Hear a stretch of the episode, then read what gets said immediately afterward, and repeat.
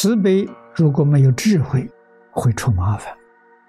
古德常说，佛法是慈悲为本，方便为门。但是又说，慈悲多祸害，方便出下流。那什么原因呢？没智慧，没有智慧，慈悲里头就有麻烦，方便呢就堕落了。所以要有智慧。有智慧的慈悲是佛菩萨的慈悲，没有智慧的慈悲是凡夫情世里面的慈悲，不一样。慈是什么呢？慈是爱，父亲要爱护子女。为什么不说爱，要说慈？这个爱呀，是理性的，不是感情的。理性随身性德。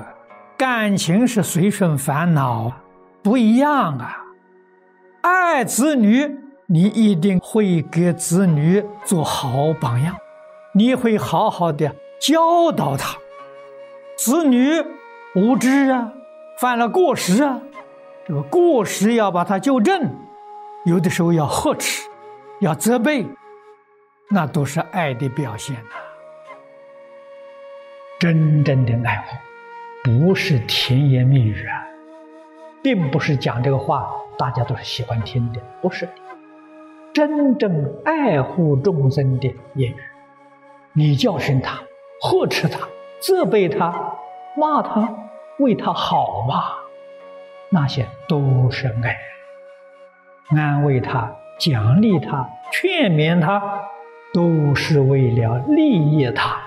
这种言语就叫做爱。父母爱护儿女啊，对儿女犯过错责备很深呐。老师爱护学生，学生有过失一定要受严厉的处罚。那些呵斥、责备、惩罚都是爱，都是爱护他。我们今天还是情执，是感情，不是智慧。那我们想错了。看错了，小孩做错事情，父母不惩罚他，爱他，将来会干更大的坏事。如果做错事情，小孩狠狠地教训他一顿，以后都不敢做坏事。你说这个处罚是慈悲还是狠毒呢？这个道理要懂啊，不能溺爱啊，溺爱的罪非常重啊，他将来堕大悲地狱，永不翻身。他会怪你，你当时为什么不惩罚我，不把我带回头？你让我做这么重的罪，他能饶过你吗？学生小时候不懂事，他长大会开悟啊，他会明白这个道理。所以在教学里面，我们也常常听到恩威并施啊，学生有性情、很好的、很善良的。老师对他很慈爱，他蒙到老师的慈爱，他懂得，他会努力精进，不辜负老师的期望。有一类顽皮的学生，老师对他慈悲，不但不能治他的病，他变本加厉。这个老师，好好先生，可以骗他。所以老师对这类学生呢？要用严厉的处罚，他才不敢越轨呀。众生根性不相同，度众生的方法不一样啊。我们在五十三参里面看到，圣热婆罗门如来化身呐，用愚痴接引众生；甘露火王也是如来化身的，用嗔恚严厉的刑罚接引众生。手段不一样啊，那我们反复看到他这个人愚痴啊，这个人嗔恚很大，他是戒淫那一类的众生，对象不相同吧？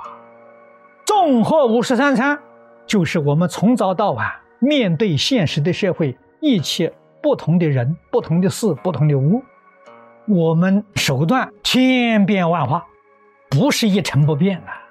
对什么样的人，什么方式戒淫他？都是帮助他觉悟的，存心目的，纯善，决定是利益了，没有损害。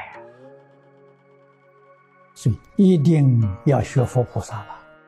佛菩萨不念旧恶，不憎恶人，这讲的非常粗浅，对我们说的。